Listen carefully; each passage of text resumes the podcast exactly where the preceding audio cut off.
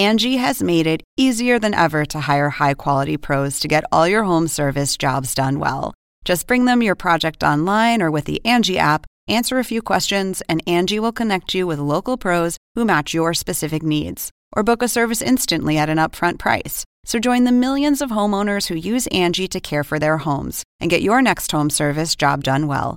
Download the free Angie mobile app today or visit Angie.com. That's A N G I.com.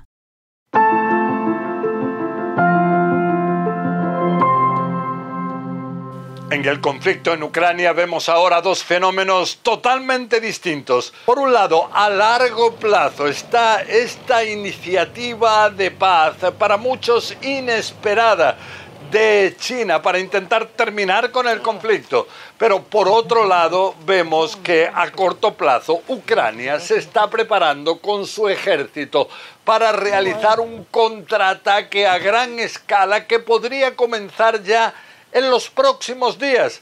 Entonces vemos, según imágenes satelitales a las cuales ha tenido acceso CNN, Rusia se estaría preparando muy especialmente en el sur del país, creando miles de obstáculos militares, como pueden ser zanjas en contra del avance de tanques, trincheras, también campos de minas.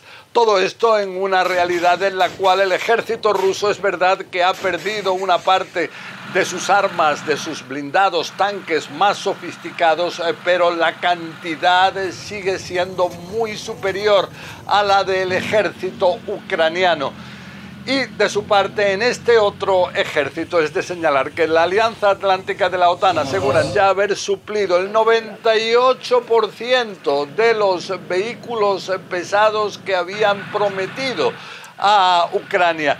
Ya serían 230 los tanques, más de 1.500 los blindados y todo esto en una realidad en la cual se dice que las primeras 24 horas de cualquier tipo de contraofensiva serán en gran parte las que decidan qué es lo que puede ocurrir, ya que a nivel bélico, a nivel de moral, a nivel de hacerse con eh, posiciones claves en el frente, de lograr, por ejemplo, los ucranianos quizás el dividir eh, la continuidad del ejército ruso dentro de sus eh, territorios, todo esto puede ser especialmente importante. Y lo que sí es que vemos cómo están ataques ya de Ucrania aparentemente en la ciudad de Sebastopol, donde hubo lo que son depósitos de combustible que saltaron en llamas. Vemos eh, también que hay ataques del ejército ruso también en zonas civiles, por ejemplo en la ciudad de Uman, en el sur del país. Ahí un ataque con un misil de crucero habría causado la muerte este viernes de más de 20 civiles, entre ellos seis niños.